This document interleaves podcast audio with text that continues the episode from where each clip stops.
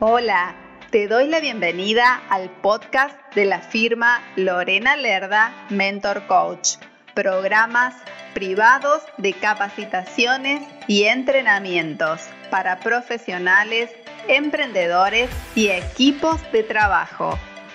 Te invito a visitar mi sitio web www.lorenalerdamentorcoach.com para más información. Comencemos. Warren Buffett, considerado como uno de los grandes inversores del mundo, tiene una frase que me fascina. Regla número uno, nunca pierdas dinero. Regla número dos, nunca olvides la regla número uno. En esta nueva entrega de Edifícate vamos a estar hablando de empodera tu empresa con conocimiento financiero, para lo cual compartiremos una gran entrevista con una distinguida profesional. Ella es Lilia Ramales Acosta, maestra en finanzas y contadora pública, maestra en administración de empresas por la Universidad de Anáhuac, contadora pública egresada del Instituto Politécnico Nacional, certificada en finanzas por la Universidad de Michigan en habilidades gerenciales por la Universidad de Harvard y comunicadora en liderazgo efectivo por Toastmaster Internacional. Posee 20 años de experiencia en empresas nacionales e internacionales, fungiendo como auditor en Deloitte, en donde fue nominada por Intercambio Internacional y como líder financiero en sectores de servicios, empresas petroleras, hoteles, empresas digitales y sector financiero. Bienvenida, estimada Lilia.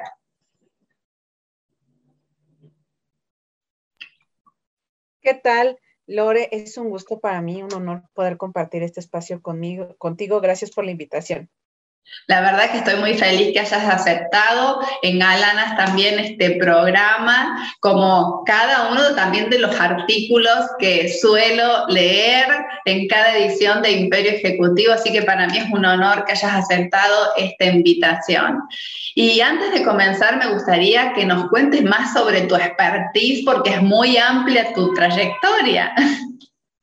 Muchísimas gracias. Sí, efectivamente ya tengo 20 años, más de 20 años trabajando para empresas o como auditora, tanto en el sector eh, manufacturero, financiero, de servicios, y eso me permite o me ha permitido tener una experiencia tanto como externo, viendo las finanzas hacia un interior, así como a un nivel interno. Actualmente estoy trabajando como contralora de una empresa internacional y esto realmente me enriquece muchísimo y me gustaría compartir toda esa información con ustedes, amigos. Qué bueno, porque aquí hay muchas mujeres emprendedoras, bueno, señores también, pero hay muchas mujeres emprendedoras que necesitan, tanto como creo que todos en algún momento, esta información financiera. Y la pregunta es, para comenzar desde la base, ¿qué son las finanzas? Mira, hay muchas definiciones que puedes encontrar en internet y, algunas son muy rimbombantes, pero realmente me gustaría que se quedaran con la idea de que las finanzas se refiere a la administración, a la creación y al enriquecimiento o la nueva generación, así como el mantenimiento de las inversiones y del dinero. ¿Ok? Es cómo generamos, cómo creamos dinero cómo generamos más, cómo lo hacemos valer más y cómo lo administramos, entendiéndose tanto el, dinero como inversiones, hablemos de CETES, etcétera, etcétera. ¿Ok? Ahora bien, hay una clasificación que me gustaría compartirles. Las finanzas están en todos lados, no crean que porque no hablamos mucho de ellas no existan o no las vivamos día a día.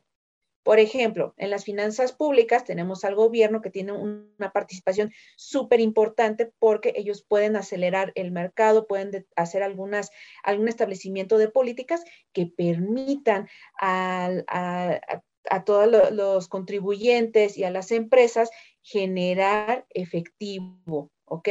Y ellos obtienen impuestos, ya sea a través de las personas físicas o de, las personas individuales que contribuimos con nuestros impuestos, y también tenemos a las personas morales, como llamamos en México, o a las corporaciones. Entonces, aquellos negocios o empresas que también aportan para el gasto público, ¿ok? Claro. El segundo sector que tenemos son las finanzas personales que bueno, conocemos a nuestra querida Gaby Sánchez, que ella da y su expertise son las finanzas personales, todo lo que tenga que ver con la administración de los recursos de la persona, nuevamente, cómo invertirlos, la optimización del pago de impuestos, que suena eh, un poco aterrorizante, pero realmente no, es tan complejo, porque aportamos a las finanzas públicas y también cómo maximizar nuestras inversiones, cómo generar dinero, incluso ya se hablan de fuentes pasivas de ingreso, etcétera, etcétera, y con eso cómo podemos combatir la inflación, que es algo que nos ataña a todos los países latinoamericanos, particularmente a nivel mundial, ¿no? Pero ahorita están, está muy fuerte la inflación y eso es la pérdida del poder adquisitivo de nuestro dinero. Y también tenemos las finanzas corporativas, que ese es el tema que, traigo ahí a la mesa, que me gusta muchísimo y que también eh, se refiere a cómo eh, hacer más eficiente el pago de impuestos, cómo llevar unos controles eh, robustos y que vayan a lo largo de la etapa de crecimiento y desarrollo de tu empresa para que se vayan robusteciendo y te permitan evitar algunas fugas de dinero y una adecuada toma de decisiones. ¿Sabías que muy buena parte de nuestros empresarios toman como corazonadas al, eh, digamos, la primera fuente de inspiración para la toma de decisiones es las corazonadas o algún sentimiento, algún pensamiento que tengamos más, no necesariamente los números. ¿Sabías eso, Lore? Vamos, es como que pienso que me va a ir bien o pienso que tengo que invertir por aquí o por allá, me late, pero no es el camino correcto, ¿verdad? Exactamente. Y yo soy partidaria de sí, tomar eh, todo lo que llamamos corazonadas es en realidad un conocimiento que llevamos a tener implícito en nuestro cerebro, en nuestro subconsciente, no necesariamente en el subconsciente que no podemos ignorar, pero también hay que estar agarrados. Yo me imagino, imagínate que nuestras corazonadas son como unos globos, ¿no? Que van subiendo, pero las finanzas, los números que son a veces duros y crudos, pero que nos permiten poner los pies en la tierra, son aquella piedra que nos impide que subamos más de la cuenta, que suba. Por supuesto, el globo va a subir lo que tenga que subir, pero siempre con una medición y un alcance de lo que estamos haciendo, con una conciencia de que eh, con un número puro y duro, aún así podemos decidir optar por alguna estrategia eh, incluso un poco modificada, ¿no? Tal vez puedes decir, oye, voy a invertir 100 mil pesos, pero si tienes un mapa general de tus finanzas, tal vez puedas optar por invertir sí los 100 mil pesos, pero tal vez traer a un inversionista a la mesa. Y ahí el riesgo, beneficio se ve un poco diluido porque ya el, riesgo ya no permanece solamente en ti, ¿no? Sino puedes traer a alguien a la mesa. Entonces, toda esa parte apasionante realmente la tienes con las finanzas corporativas. O sea, eh, sí tener la corazonada, pero acompañada de conocimiento y de medición para hacer pasos más certeros o por lo menos más seguros. Exactamente, lo has entendido muy bien, más medidos. Más medidos, exacto. ¿Y por qué son importantes las finanzas en nuestra empresa? Fundamentalmente en esto de, el emprender y, y, todas estas personas, como en algún momento comenzamos nosotros, de llevar ese control. ¿Por qué es tan importante? Mira, voy a platicarte de algo y por eso me encanta este espacio que, que me has brindado, Lore, para platicar eh, de las finanzas con algo que muchas veces no hablamos y es el fracaso. Muchas veces cuando invertimos, cuando decidimos emprender, hay una parte implícita y riesgosa que no queremos voltear a ver, que es la parte del fracaso. En México se creó hace algunos años un evento que se llama Fuck Up Nights. No sé si lo has escuchado. Es un evento donde vas a tomar un, trago, una bebida, ¿no? Y se presentan como ponentes personas que han sido emprendedores y que por alguna razón han fallado. Y ellos se paran enfrente, frente de muchas personas y te platican por qué es que han fallado. Y lejos de voltear hacia otro lado y, e ignorar el elefante blanco, tenemos que voltear a verlo y saber qué es lo que está pasando. Porque si la otra persona ha cruzado un puente y ha tenido experiencias, yo quiero aprender y yo me atrevería a decir que todos los que estamos aquí quisiéramos escuchar para evitar caer en esos charcos que a veces no vemos, en esos hoyos, digo, de la primera, la primera lógica para mí es, yo voy a seguir tus pasos, dame algunos consejos, ¿ok?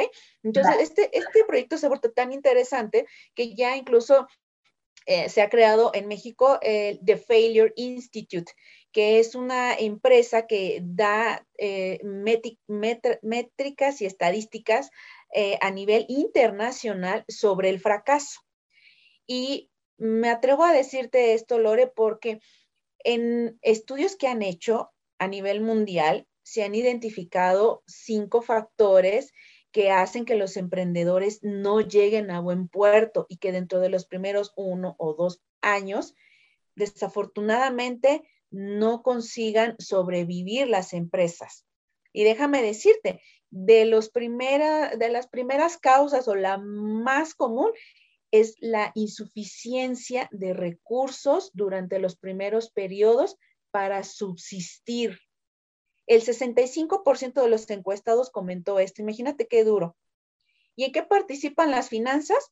Pues nosotros cuando establecemos un plan de negocios, es decir, cuando yo voy a establecer grosso modo hacia dónde va mi negocio, a quién voy a vender y hago cuentas sobre los tres primeros meses, cuánto voy a gastar, tener una conciencia, abrir los ojos y decir, voy a gastar en marketing, voy a gastar en mi página web, voy a gastar en el local, voy a gastar en personal, en el reclutamiento y todos aquellos gastos. Hay una regla básica de los planes de negocio que es el establecer un fondo eh, un fondo de capital, un fondo fijo, un fondo mínimo, un capital de trabajo en el cual se establezca un margen de tres a seis meses asumiendo un ingreso cero. Imagínate, es, a lo que iba con el comentario al inicio. Cuando nosotros eh, decidimos emprender y tenemos muchas ganas, la idea de las finanzas no es eh, que las personas no tengan o se desanimen, sino por el contrario, que sean precavidas. Oye, estimo que voy a invertir eh, dos mil dólares en, los en el primer mes, entonces, por decirte una cantidad, ¿no?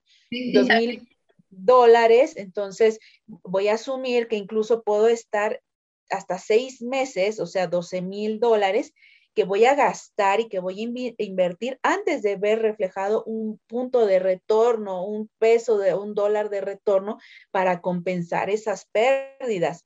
Imagínate qué es lo que haría un emprendedor, insisto, si él hiciera esas cuentas, muchos lo hacen, pero hay muchos otros que no. Imagínate todos aquellos que no, que decidieran hacer esto y que dijeran, bueno, ya sé que voy a gastar 12 mil, le voy a pedir a mi esposo o voy a pedir a un compañero para que hagamos sociedad, pues ahí tú ya estás consciente. ¿No? Y, y es más fácil que vayas con esa, con esa piel dura, le llamo yo, eh, ante la intemperie, que son los, los, negocios y las finanzas.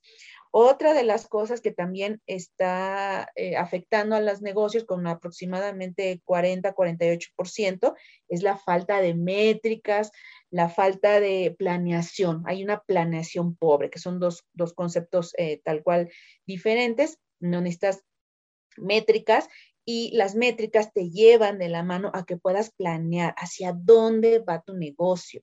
Por ejemplo, no todo se queda muy bonito y en muy buen deseo en decir voy a vender más. Eso es muy bueno y eso es a lo que pongamos todos. Pero ¿qué tal si yo te digo, Lore, vamos a, dado que estamos saliendo de época de pandemia y hay un poco de inestabilidad económica, pues no solamente voy a decir que vayamos a vender más, ¿qué te parece si te digo, establezcamos una meta? ¿Qué te parece un 30% adicional de ventas, un 20% adicional, dependiendo del mercado? o de lo que, a lo que te dediques. Eso ya se está convirtiendo en una meta. Ahora bien, ¿qué vamos a hacer para lograrlo? Muy bien, pues vamos a establecer eh, la métrica, esta que es muy sencilla de ventas, en el cual tengo la venta del mes 1, que pueden ser 100 dólares, y yo voy a buscar un, un, incremento sostenido a lo largo del tiempo para que a final de periodo llegue a ese 30%. Si tienes, por ejemplo, alguna, aunado con el incremento del ingreso, una reducción de costos, necesitas saber tus costos. Distinguir cuál es un costo fijo, cuál es un costo variable. Recordemos, los costos fijos son todos aquellos que así no venda nada, yo tengo que pagar. El clásico es la renta y las nóminas. Yo tengo que tener bien consciente cuáles son esos números e incluso hay fórmulas que nos pueden determinar el punto de equilibrio. ¿Cuánto es lo que tengo que vender para no ganar y no perder? Y la, herramienta está ahí, pero muchas veces no la usamos. Entonces, mira cómo, todo va eh, yendo en un círculo virtuoso en el cual las, finanzas te ayudan a, mejorar y a tener a estar mejor preparado hacia el futuro. Sí, el punto de equilibrio en su momento, al inicio, yo no lo conocía, después lo fui incorporando y te da un panorama totalmente claro para poder hacer crecer eh, tu emprendimiento, tu negocio, tu empresa. Así que lo súper recomiendo. Si no lo saben calcular, no se preocupen, le piden a un asesor financiero como, como lo es Lilia o a quien ustedes tengan cerquita, pero ¿para qué? Para que ya vayan trabajando en modo empresa y en modo crecimiento sobre todo. Muchas veces yo pregunto en las sesiones, eh, no por curiosidad, sino para saber si saben los emprendedores cuánto ganan por mes. Pero no es por saber solamente cuánto ganamos, sino también cuánto te disponemos para reinvertir en nuestro negocio. Y esos son datos que parecen datos fantasmas al comienzo. Entonces, trabajar con toda esta estructura es sumamente eh, relevante para lo que es un crecimiento sostenido. Yo lo veo así, por lo menos, Lidia. Déjame rematar esta idea e, estupenda que acabas de dar. Eh, es muy común, yo igualmente llego a preguntar, oye, eh, ¿cómo te va en tu negocio? Por ejemplo, ¿no? Hago una pregunta más general y me dicen, bien, hoy vendí 200 pesos mexicanos, te voy a inventar, o 100 dólares, lo que tú quieras. Y cuando yo les pregunto, bueno, ¿y de ahí cuánto te queda? ¿No? ¿O sabes cuánto te queda? Ahí es donde ya empezamos a dudar y eso es, para mí es muy importante o grave, se puede tornar, porque yo puedo vender 100 millones de dólares, pero si gasto 120 millones de dólares, todo ese gran esfuerzo para vender, pues se ve mermado por toda la serie de gastos que tenemos. Entonces, el, consejo es, no vale, no basta saber cuántas son las ventas. Por supuesto que es, una, es un dato vital, de vital importancia para tu negocio, pero si no sabes cuánto es lo que estás eh, cuánto es lo que te queda en el bolsillo de manera neta, bueno, pues entonces ahí va, eh, ahí tenemos un problema. Y fíjate cómo, cómo es de, tan, tan generalizado este problema, que si tú te fijas en algunos de los programas de Shark Tank, por lo menos yo veo el de México, me encanta porque cuando empiezan a hacer preguntas financieras, hacen preguntas, por ejemplo, de cuánto venden, y la gente contesta sobre todo lo que han vendido en toda la historia de la compañía. Y eso cuando hablamos entre entre financieros o inversionistas, sabemos que tenemos que partir los ingresos año por año.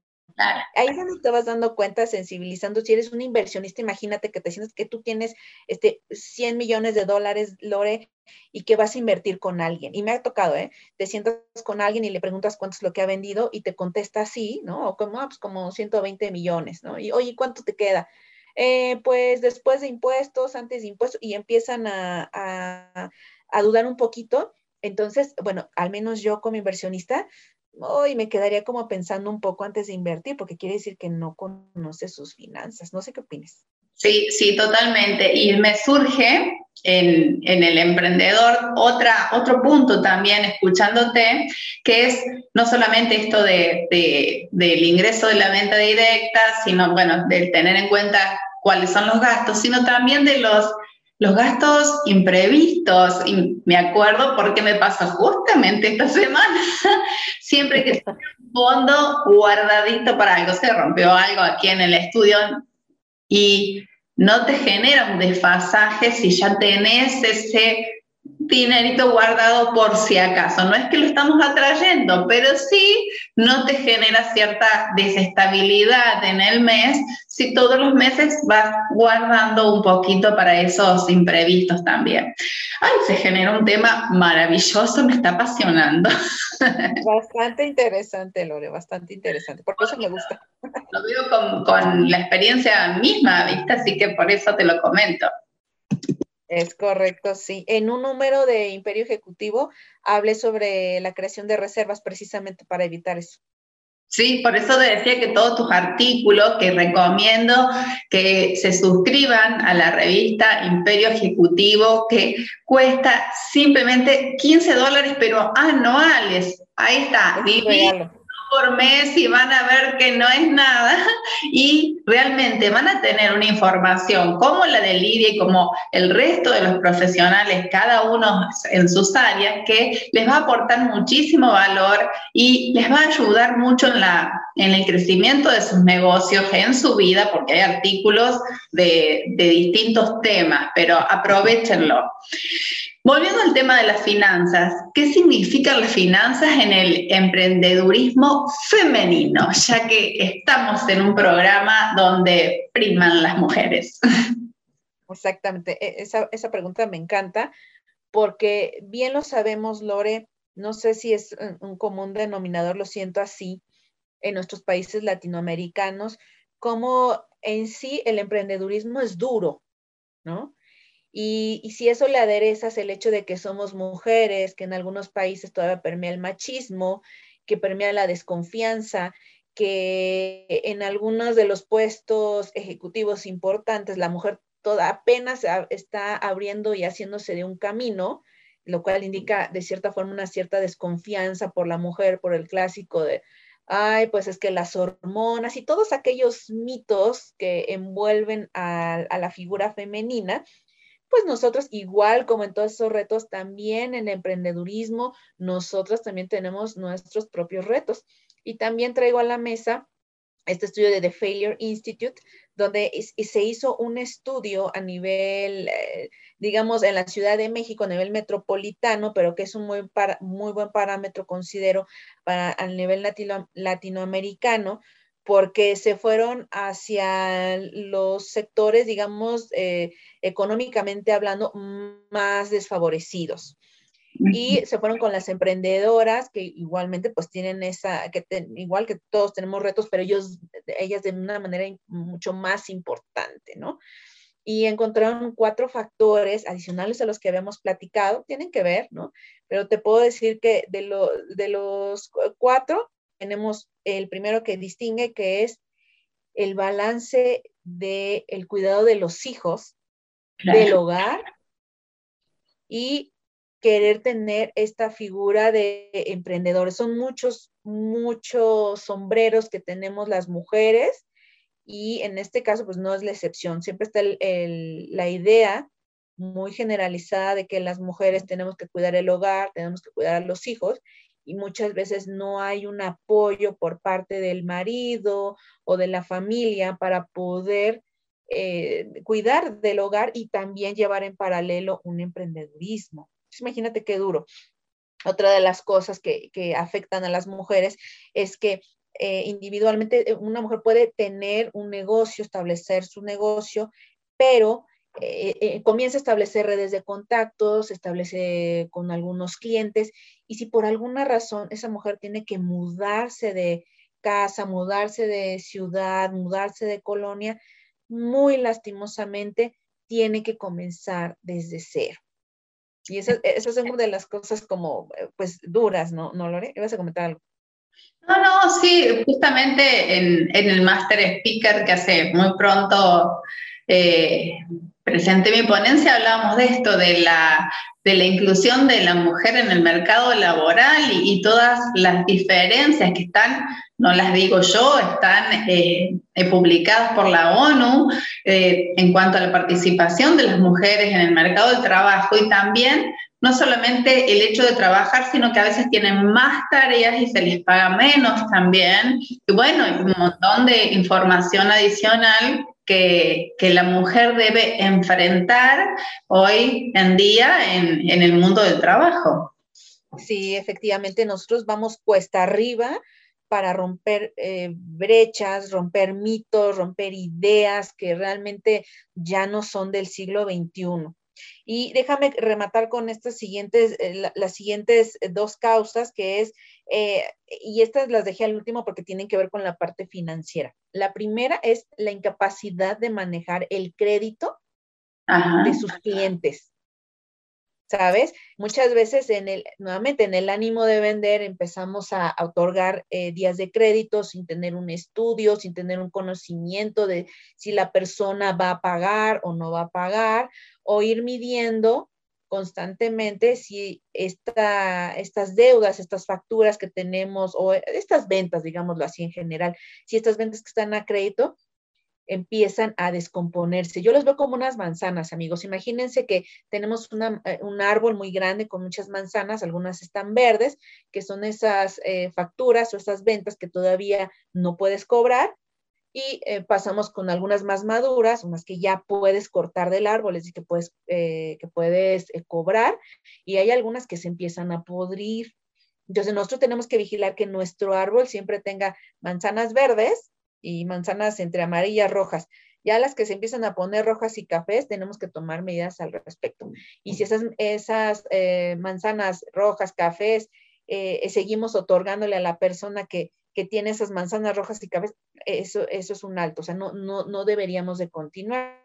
También otro consejo que doy para combatir esto es el hecho de, como hay un, hay un refrán que dice que no pongas todos los huevos en una misma canasta y eso aplica también para las ventas. Entre más clientes tengamos, entre más diversificada esté nuestra cartera, que así le llamamos, nos encanta a los financieros contadores tener estas frases rimbombantes, pero entre más clientes tengamos y más eh, podamos diluir el riesgo, es más fácil que nuestra, nuestros negocios sean resilientes. Y por último, pues bueno, la parte de planeación financiera y la contabilidad es uno de los temas que también lastimosamente afecta a los negocios emprendidos o comenzados por mujeres. ¿Sabías que alrededor del 70%, 72% de los negocios emprendidos por mujeres en este estudio no tienen contabilidad? Entonces vamos un poquito como a ciegas, ¿no? Sin saber, tenemos noción hacia dónde vamos. Yo nunca, eh, yo digo que los negocios son como, los, como nuestros hijos, ¿no? Por supuesto que tú conoces a tu hijo, pero que también, ¿no? Eh, es decir, sé que mi hijo puede estar o muy flaquito o muy gordito, pero si yo te pregunto cuántos kilos de más o de menos tiene, esa es la clave, porque si sabes y cuántos kilitos más o menos tiene, pues tú ya sabes hacia una meta, estableces una meta, estableces un número, un plan de acción que vas diluyendo en el tiempo y te hace más fácil esa cuesta arriba. Entonces, ¿por qué traigo todo esto a la mesa? Porque deberíamos como mujeres que, que estamos muy, somos muy echadas para adelante, una vez que, que decidimos voltear y tomar una herramienta y decir, voy hacia acá y tomo esta herramienta, lo ocupo, de ahí no hay nadie que nos pare. Entonces, yo les invito a todos a que usen las finanzas, ¿no? Claro que sí. Claro que sí, me gustó lo de, lo, de poner los huevos en las distintas canastas, porque hay gente que se lo cuestiona a este tema. Me disperso y ¿qué pasa? Yo siempre digo, vamos a ver si coincidís, que hay que poner los huevos en distintas canastas, pero que todas esas canastas estén en la, nuestra misma cocina. Ah, por supuesto, totalmente de acuerdo. Podemos volvernos más, más productivos y como, como bien decías, eh, siempre vamos a tener un negocio activo porque van a haber ingresos de distintas, de distintas fuentes. Querida Lidia, me encantaría que nos dejes una conclusión final para el día de hoy. Me quedaría charlando, bueno, sería un programa de cuatro horas más o menos. muy, muy lindo charlar contigo. Muchísimas gracias. Pues Lore, rematando un poquito con la idea que estábamos prestando hace rato, como mujeres, tomemos la herramienta financiera, insisto, perdámosle el miedo a los números. Y una vez que tengamos ese, esa herramienta, que la traigamos para nosotros, que la internalicemos y digamos, vamos a ocuparla, lejos de convertirse en una debilidad, se va a convertir en una fortaleza. Tú sabes, Laura, que cuando tenemos una debilidad que trabajamos sobre ella, se, nos convierte, se convierte en una fortaleza. Convirtamos las finanzas en una fortaleza que nos ayude, insisto, a ayudarnos un poco a ir en el cuesta arriba que nos está tomando a estas generaciones, el romper, romper mitos y paradigmas, que las finanzas sean eh, nuestro aliado. ¿Cómo? Eh, nosotros somos muy dadas a ponernos metas, objetivos, las finanzas son nuestros aliados. ¿Qué es lo más básico que les recomiendo? Establecer costos fijos, costos variables, determinar punto de equilibrio, tener nuestro estado de resultados, nada rimbombante, vayamos empezando de lo más básico hacia lo más complejo. Cuando ustedes ya tengan un negocio que facture 100 mil dólares, 200 mil dólares al año, bueno, pues se implementa algo más robusto. Pero lo más básico es tener una libreta donde vayamos anotando todo lo que vamos gastando, todo lo que vamos ganando por separado, restar los ingresos de los gastos y de ahí tú te vas dando una idea. Y si vas viendo que los imprevistos, como tú bien decías, se van convirtiendo en algo recurrente, pues bueno, ya no forman parte de imprevistos, se, están se van a convertir en costos o gastos recurrentes que debes de tener bien mapeados, es lo que digo yo. O sea, tienes que tenerlos bien en la mira, porque si no, pues bueno, puedes tener ahí algún tema. Te, doy uno de los más eh, clásicos, los impuestos. Eso siempre es que tengo que pagar el, acá le llamamos el IVA, ¿no? Tengo que pagar el, el impuesto trasladado. Híjole, es que no tengo dinero. No, bueno, pues es que cuando tú facturas, generalmente tienes ahí implícito el impuesto. No lo toques, ese, dinero no es tuyo, ese dinero es del fisco, ¿no? Y, eh, y por último, no sé, comenté el tema del flujo de efectivo, también llevar cuánto cobras, cuánto vas eh, pagando, ¿no? Que lo puedes llevar igualmente con esta libreta o en un, en un Excel y poco a poco, cuando te vayas familiarizando con tus cifras, después ya con el tiempo puedes eh, tomar la asesoría de un contador conforme tu negocio vaya creciendo. Te lo recomiendo ampliamente 100%. Genial, muchísimas gracias Lilia. Y si las personas que nos están viendo, todas estas mujeres que conforman mi audiencia, quieren recibir una asesoría tuya, ¿a dónde te pueden encontrar? Pueden encontrarme en LinkedIn en el perfil Font como diversión en inglés, F-U-N-D, fundando y desarrollando finanzas corporativas. También me pueden encontrar en Facebook, donde voy a estar siempre a sus órdenes y no olviden suscribirse a la revista Imperio Ejecutivo, donde siempre doy consejos financieros. Genial, bueno, ahí tienen un montón de información y también pueden contactarse con Lidia. Muchísimas gracias por aceptar esta invitación, por regalarnos toda esta información de alto contenido de valor. Y Lidia, Lilia, perdón, espero que muy pronto te ponga, te podamos tener de nuevo en este programa porque nos ayudas muchísimo a las mujeres, nos abre la mente y nos sitúa en lugar de empresarias. Así que con una visión de futuro a crecimiento. Muchísimas gracias. Gracias a ti, Lori. A modo de reflexión, para cerrar el programa de hoy, te dejo una pregunta. ¿Cuántas veces pagamos el precio por no asesorarnos a tiempo? Piénsalo.